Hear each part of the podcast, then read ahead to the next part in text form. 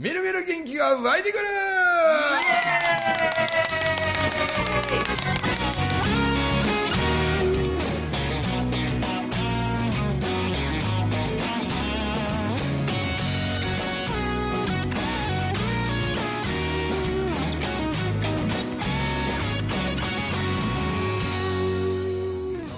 はいおはようございますおはようございます。おはようございます。えー大人数収録から一人、眠そうにしてたエルビスが離 離脱しましたけれども。ちょっと仕事に行きました。仕事にね仕事にって言いながら上でカーって寝とんじゃ 可能性は大ですね。ということで、えーまあ、賑やかなね、あの美子さんとよしみさん友樹のお母さんですけどはい。ご参加いただき、えー、五円紬大学、えーなんと大阪校というのをですね、はい。えー平日に開催するというのを、ね。えー美子さんがもうね関西校という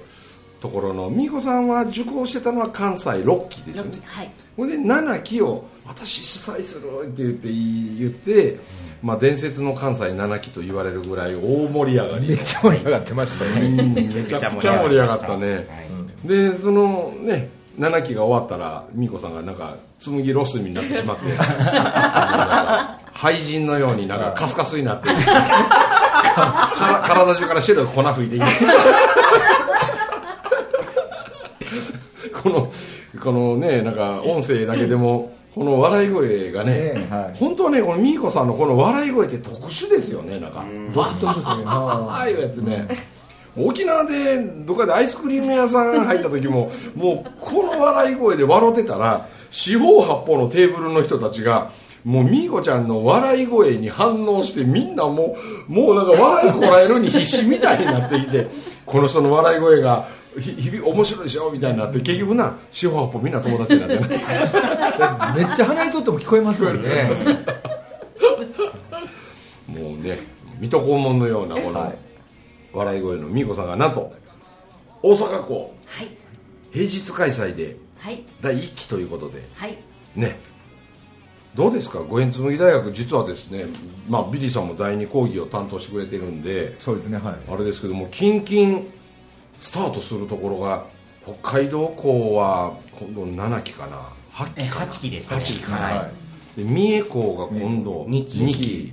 東京の平日校がい。8期。この8期、はい。鹿児島校が5期か5期。6期か5期ですね。5期です5期ですね。はい。で福島がこれなかったところから初初ですね。ははい。スタートで、はいで大阪平日が次来て高知校がえ、5期です。5 5期か6期ですね。うん5期5期ですか。はい仙台校が7期7期です。沖縄校が2期で香川校が2期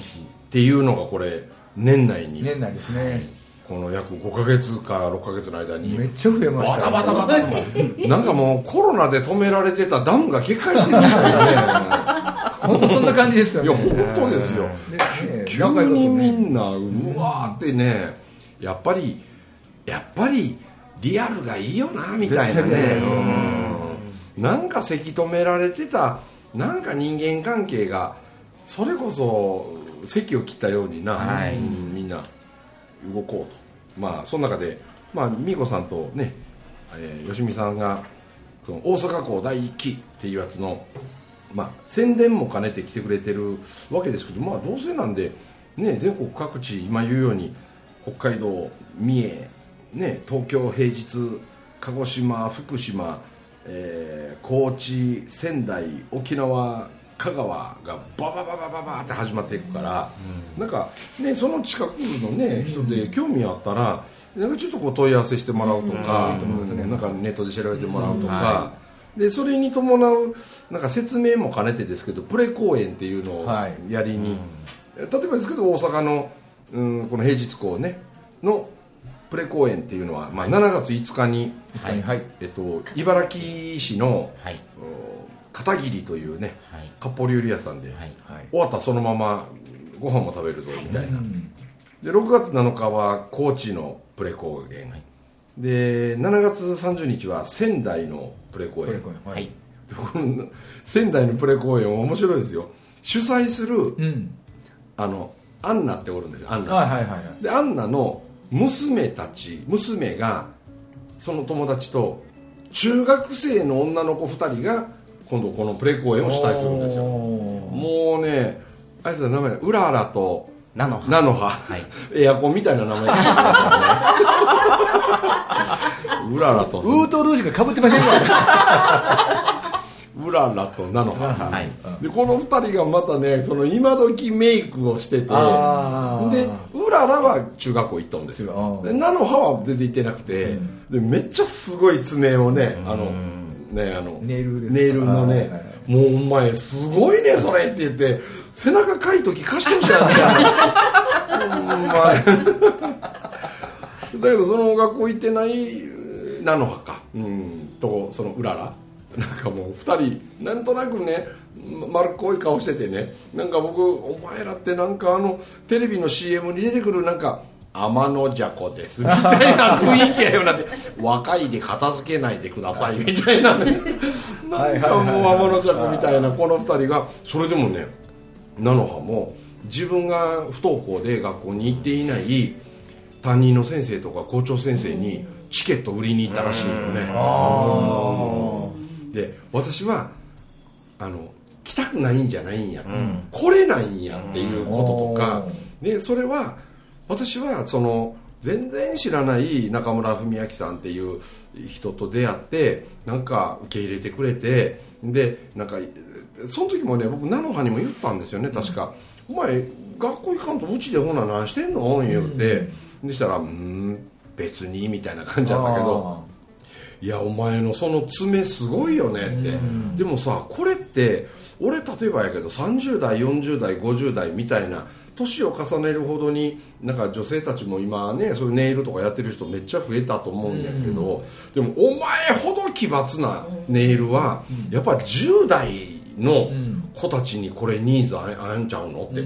お前せっかく学校行ってねえやからさこのネイルのやつお前流のやついっぱい作ったんちゃうのって、で大人相手じゃないねあくまでも10代やから、例えば1ヶ月このパターンのネイルつけませんか？みたいな。で翌月になったら違うネイルにこう変えていってとかってなんかサブスクみたいにしながらはい低料金で菜の葉ちゃんに任してたらめちゃめちゃすごいネイル毎月毎月提案してくれるみたいなターゲットは10代に限定とかでさ、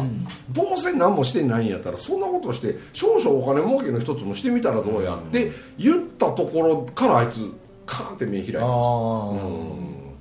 うん。なんか私にできることを教えてくれる大人なんて初めて会ったみたいな感じだったんですよ、うん。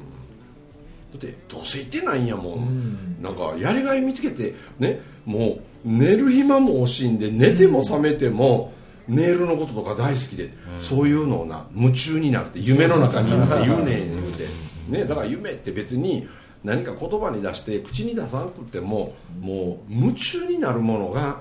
そこに繋がったりするんやからな言うて、いいやんそのネイルアーティストとして。それでお前飯食っていけれるみたいなそういうもん見つかったらお前めちゃめちゃ希望出てくんで言うて、でそのために、はあ、こんな勉強もしたいあんな勉強もしたいって思うようになったら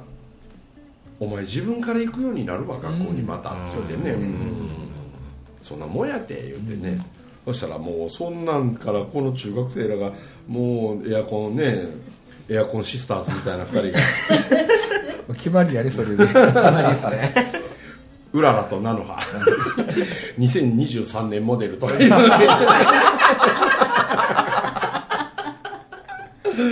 まあそんなね仙台でのプレ公演っていうのも7月30日、はい。でスタート講座がスタートするのは9月9日なんですね、はいはい。で沖縄も9月10日がプレ公演。仙台の翌日せ沖縄飛ばなあかんねんね。ところがね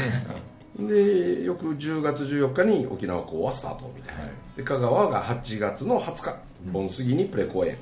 で11月4日からスタートみたいなのがもう目白押しなんでですねぜひ皆さんあの興味ある人遊びに来てほしいし、ね。なんかよくわからんわいう人はプレ公演なんかにもなんかね来てほしいなと思いますけどいかがですかそのあんなに紬が好きで紬が楽しい楽しい言うてたあの美子さん。はいちょっとたまには美子タイムでちょっと喋ってくださいよ。私ですか？私ですよ。ミーコタイム。私。私。えっと紬の好きなのはね、うん。結局あの7期の人たちが盛り上げてくれたじゃないですか、うんうんうんうん。そこであの私がおるからってみんな言い張るんやけど、うん。でもその来た人たちがうん。班になってね。う、ん。でいろんなのをこう生んでいくっていうの、うんそれがもうびっくりするぐらいのものを生んでいくから、うん。えーっていうのがもうもうもうびっくりするんですよね。でそれをこう感動をもらえるっていうかうね、ん。確かにそうやな。ビリーさんは第二講義やからまだこう弾けていく滑走路からちょっと飛び立ったぐらいの時やよね、うん、345となっていくともうみんなどんどんどんどんはい。なんかこう羽ばたいていくというかそういう自発的にねみんな動き出すからな。すごい。が僕あの修了式行くん好きなんですなるほどなるほど。二講義目で見てた顔と変わっていきます全然違いますよ。そうよねあれって。僕なんか第一講義と第六講義行くわけやからもう第一講義なんてそれこそもう壁作りまくっててもう自己防衛本能出しすぎちゃうみたいな。でもあの第六講義の弾けてるみんなを見るとね。ねそしてそこからなんか出会いがね、まあ、だからこう各地の紬これから始まるよってなんか僕バーッと今もさっきも話したけどでももうどこでもいいと思うんですよね。いいと思います。でどこでもよくて。でそこの場で終わってしまわずに、うんそのあっちゃこっちゃあっちゃこっちゃね遊びになんか行ったら、まあ、特に美子さんなんかはその各プレ公演にあの美子さんちょっと一緒についてきて一緒に行こう言うて、はい。なんか僕がお願いして、で懇親会の時とかにこのガハハハハの 笑い声から「めっちゃおもろいよつむぎは」言うてなんかやっぱ経験してる人なんかの話を聞くこともみんな喜ぶから、うん。そうやっていくとなんか。ね、あんたまた関西来たら連絡しいや言うて、ちょっとディープなとこ絶対あるわみたいなこと言うて美子さんも誰とでも連絡取り合うやんか、うん、そうするからもうあっちこっちから美子さん来てや来てや言うてな、うん、でもそうやってして大阪行ったらあの人電話したら、あ面白いご飯食べてってもらえたりめっちゃ元気な人に会えるみたいな、で北海道行ったら北海道に、沖縄行ったら沖縄に全国各地紬いっぱいあるから、ありますありますね。もうみんな言うもん。だって2年3年経ってくるとなんかめちゃくちゃ日本が狭く感じるようになったん。でそりゃそうやみんな自分の安全地帯にずーっといる。で何十年もずーっと離れないみたいな人いっぱいいるから。ねだからこうなんかなんかちょっとこうタガが外れるん。かなね。そしてねこの間僕ね東京って土曜日開催のコースと平日開催火曜日コースとあってでこの間土曜日コースの第一講義スタートして、はい。でその中村さんのこと YouTube で見てとかでいろんな講演をその YouTube で聞いたとか、はい。でめっちゃこの人面白いなみたいなんで申し込みましたって言って。でそれ昨日もう夜も年度もういくつも見て 今朝から申し込んで今日来たんですみたいな。あ。はあ言うてね、はいはい。私3日前に中村さんのこと初めて知ったんや。で YouTube 見て、はい。これは面白いと思ったから入ったんですとかね。うん。そういう人何人かおったんよ。なんて東京の人ってこんな風にフットワークが軽いんやろうなって。でこれね僕ねこの間東京でふっと感じたんですよ、はい。でね東京とかね特に大阪でもそういう感覚あるんですけど、それ何かっていうとねやっぱり人間がまあこの間の収録の時もその話したけど、あの人間ってもっといい自分になりたいとかもっと可能性のひ広がる自分になりたいとか、いやそんなことって誰かって思うと思うんですよ、だけどなんかねあのそれに一番変わるために簡単なことはなんか居場所を変える。はい。住んでる場所を思いっきり変えてまうこと。でそしたら必然的に関わる友達がまるっきり変わりますよね。で新しい友達が出来上がっていきますよね、でもその新しい出来上がっていく友達っていうのもポジティブな友達もできればネガティブな友達もできるわけじゃないですか、だけど東京の人たちはみんなそれのね体験を過去にしてるんですよ。だって東京って地方出身者がいっぱい集まってるやんだから自分のふるさとから東京に来たことがあるわけや、はいここで住んでるわけでしょ、うん。だからふるさとを離れるという体験を一回している。でそのふるさとで喋ってた友達と縁切るわけじゃないんだけれど、その田舎の友達は田舎の友達、でも全く別世界の友達を東京で作ってきたんですよ、でその過去に体験だから九州出身なんだけど大阪来てとか、そうやって居場所を離れ付き合う人を全部変えたということを経験してるから、だからこれは面白いと思った時にパッて一歩が出るんですよね。なんで意外と考えたら確かに地方都市はやっぱりその地方で生まれてずっとそこにいてずっとそこにいる人は話し相手があんま変わってないね。うん。そやから踏み出す時にかなりの勇気がいるんよね、うん、だけど僕は紬はいいよって思うのはそこに集まってる人たちがほぼ全員ポジティブだからです。よ、うん、だから聞く言葉がもうオールポジティブワードばっか聞くし、ただそんなみんなと関わってるうちに自分の喋り口調がポジティブに努力せんでも変わってくれんからね、うん。だからいつ会うてもあの頃の紬の時のあの時間にまた元へ戻れるみたいななんかこう目に見えないふるさとみたいな安心感みたいな。それがなんか紬の良さかなみたいね。ビリーさんなんかは第二講義ずっとやってくれててはい。紬はこれがいいよなと思うとこってなんかありいや僕ね小学校の時から大学ってね、大学出たら社会に通用する人を教えてくれる場所が大学って思ってたんですよ、だから僕紬で理工技やった時に、まあ、聞くっていう当たり前のことなんですけど、それをみんながに伝えてそれを即実践していったら、どうなるやろうかっていうのをすぐ見たかって、これとまさしく僕は紬って思ったのはやっぱり二講義終わって修了式僕参加させてもらうと、成長とか言葉が変わってくるし目つき顔つき変わってくるし、ほんまに人生変えてしまうぐらいの学校じゃないですか、だから僕はあれこそ本当の大学やなと思ってるんで、ええこと言うわ。ありがとうたまには。コンサルとかできるんちゃいます？コンサルタントやつ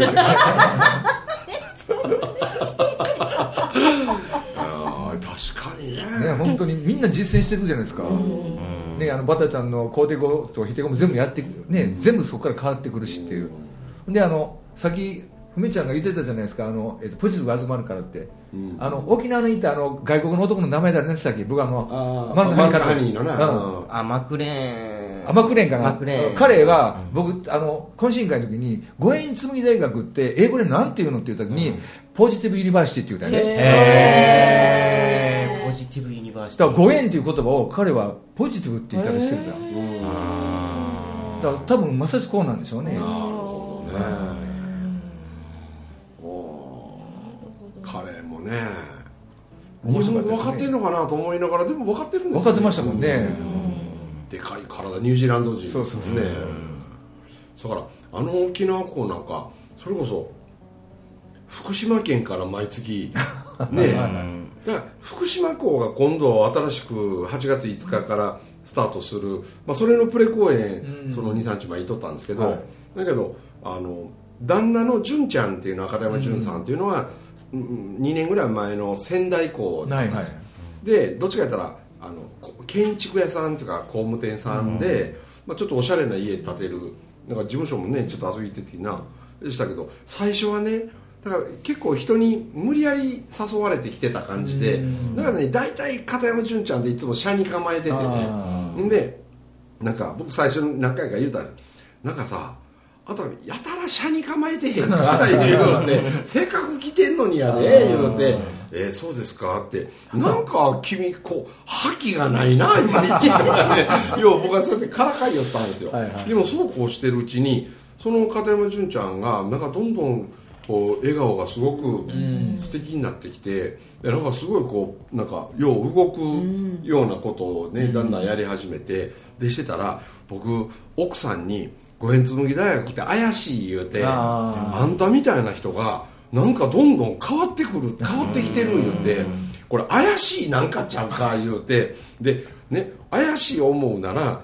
お前も入ったらええやないかあって。ー。いや私はあんたと一緒の五円紬なんか行きたない言うて。でねなんかでも変わってきた変わってきたっていう その変わっていくことが奥さんはちょっとこう不思議だったみたいなんですよ。だけどその修了式を終えてしても家の中でご飯食べる時の会話もなんかあらゆることがなんかすごい一緒にいて心地のいい人にどんどんなってきたって言って、で奥さん、ね、旦那が行った仙台港より私いっそのこと立ち上がる初めて立ち上がる沖縄港へ毎月沖縄旅行に行く言うてで沖縄の私のこと誰も知らへんところであえて行くっつってそうしたら奥さん沖縄港でもうめっちゃ弾けて。そうですね。ほいで終わったらな、福島港立ち上げようや。夫婦で夫婦で立ち上げようよっていうことでそれが、えっと8月5日から始まるんですよね。なんであの2人なんか本当本当そういう意味ではなんかこう会話がめちゃくちゃ変わったしで親子で参加されたりさ、はい。してる人もいっぱいおるから、そうすると今度また夕飯の中の会話でああじゃなきゃダメこうじゃなきゃダメみたいになった親が、いやお前のやりたいようにやってみよう、じゃあそのことをね、それをやって幸せになってる人に一緒に会いに行こうやって親父がそんなこと言い始めたら何お父さんとかってなって家の中の会話がすごい盛り上がるようになってとか、まあ、寺田家なんかもそういうのいっぱいあったわけでしょ。そうですね。ね。えうん。そらここは考えたらねお父さんとお母さん、はい。寺パパとよしみちゃんは6期生、はいうん。で友樹が7期七期ですはいなうんじゃあそれこそよしみさんなんかどんな感想？ある？あ紬の。紬ねやっぱまあまあ本当夫婦の会話は変わりますよね、共通の話題があるから、ででそれを子供たちが見ててで今候補生でうちの長男がおるんですよね。あ候補生ね。候補生であのリストアップされてる中で。久しくんが、うん、で行けばいいなとか、うん。でやっぱりあのいろんな人がお家来てくれるから、うん。あのうちのお嫁ちゃんが、もういろいろ興味津々で、ああそう久しくんの奥さん。そうそうそうそうそう。でも楽しい人がいっぱいいてますねって。言って、であの孫たちもあのバービー作るのとか、うん。うんもう面白い面白いってもう子供たちもなんか嫌な人がいないって、ん。でみんな来る人が明るくって楽しくって、でもううち孫でも「みこてんてんみこてんてん」っていう。もう本当もうみんなあもうなんていうのもうどよんとした人が全然いない。うんもうみんな明るくって。で人の悪口とかあんまり本当言わない。誰も言えへんもんね。それがやっぱりね。ババービーってあの青森のバービー、うんうんうんもう記者団のうち来てんの？そう2回ぐらい泊まっ2回ぐらい泊まってへもうね羽生えたやついっぱいおるからね。いますね。うん。私もね羽がうんだいだいぶ生えてきた。ほんまや。よしみちゃんかてあちゃこちゃ結構な。うん行くようあにね。っちち友達いっぱいできたん違う。来ましたね。いやお互い行ったりどこやら行ったりだ行った先であら言うて会うてとかね。そんなんしながら。だけどこんだけほんまにやってみようよとかうん。応援するよとか応援してくれる人他もいっぱいおんでとか言うてそうすると本当人生って夢にも思わんようなことがなんか起こるよなって。でまたなんか僕が一応言い出しっぺで、まあ、校長という形でやってるけど、だけど考えたら今度さ8月の5日にうちの黒船ファームのお店も、はい。はい。あのまあ、発行の日に合わせてちょっとリニューアルグランドオープンということで、うん。でその酵素風呂をやろう。はいはい。でもその酵素風呂やろうってなったきっかけは結局仙台港そうですよね。の尾形明ちゃんのところに何回か酵素風呂入るうちに「いや俺これやりたいわ」って、うん。で今までコロナで閉じ込められてなんか殺菌滅菌除菌抗菌みたいな なんか菌を全部跳ねのけるみたいなことより本当は自分の中にねそういうウイルスも含めてやけど打ち勝つなんかこう免疫力の高さとかをね作っていくためにもあの高層風呂とかいいよなとかうん。サウナが受け入れたらなとかっていう出すスペースとあとはこうビュッフェスタイルでななんかこう発酵食品。なんで8月5日にオープンさせたいなと思ってんねんけどだけどなんか食べれば食べるほどにどんどん善玉菌が腸の中にたくさん増えていくよって。で、ね、スイーツなんかでもあの白砂糖使いまくりの生クリームばっかりのとかいうよりもローカロリーで、はい。低カロリーでね、そして牛乳とかあ乳製品とか卵とか白砂糖を一切使わない、まあ、ちょっとビーガン的な、まあ、ロースイーツみたいな。あんな女の人にとったら幸せよね、だって食べたい。でも痩せたいっていうね。うん。でも食べたい太らないから大丈夫ってなったらノーストレスでもう鬼食いできるよねなんかね。そしたら会話も弾むんちゃうかなって、ドリンクも酵素ドリンクとか、今みんなで仕込んでなバンバンオレンジ切ってこのでかいあれさ、天才とフルーツとこう交互交互ミルフィーユしてどんどん発酵させてだから発酵させてすると酵素ドリンクの、まあ、いわば希釈？ちょっと水で薄めたり、炭酸で薄めたりしてもう種類いっぱい作ってるやろ今、はい。もう準備入ってるんで、はいはい。昨日もあの甘夏みかんの酵素ドリンクができたばっかりのやつを、たあの飲ませてももらったんですけど、はい。めちゃくちゃ美味しくて、えあれはもう酵素風呂入った後にうん。飲んだらめちゃくちゃ甘いわけじゃないんですよ、うん。さっぱりしてるし皮の苦みもあるから、うん。こうちょっと苦みもあるんですけどもう爽やかな感じで、こう飲んだら絶対はーってなるやろうなっていうビールをのこうお風呂上がりにビール飲む感覚ぐらいの感じでさっぱりするなと思って汗かいた体にはいいなって。はーそういうのもでもその酵素ドリンクももうこれ一番今がいい状態です言うとその酵素ドリンクの、まあ、いわばカルピスみたいなもんで濃い,、はいはい。はい濃いめ。でそれ炭酸で薄めたり水で薄めたりとかして酵素ドリンク。けどあのまんまねもっともっとその酵素ドリンク時間かけてほっとくと、その後それ酢になるんですよ、お酢に。そうやね、うんはいはいはほんでお酢になったやつをまだもっともっとほっとくと今度お酒になるんですよ。だから日本の味噌にしても醤油にしても、お酢にしても、ね、日本酒とかのお酒とかにしても結局みんな菌が菌やね。うん。ねその菌をこう味方につけるような思考パターンになるきっかけの場所みたいなレストランに行ってあれもでも考えたら、ね、仙台港のあの尾形明ちゃんのおかげでこんな気持ちにもなれて。い、はい、そうですね。自分の知りもせんかった世界を形にするようになって、ほんで友樹と出会うてでね寺パパもよしみちゃんもとか言ってたら友樹の姉ちゃんがね結婚した相手が、はい。あの竹あかりのな、まあ、アおー。ーティストで川淵君って言ってで僕もその竹あかりにこの間から惚れ込んでしもて、はいはいなんか店も新しく変わりましたっていうのをもう見た目に露骨になんか分かってほしいからもう店の中とかもうあらゆるところ竹あかりだらけにしたのああいいっすね。でそのあの竹に穴開けたあそこから放たれるこうでもねめちゃくちゃすごいのがいっぱいあるんですよ、はいはいはい。でそんなんもなんか自分のお家の中にちょっと一つあの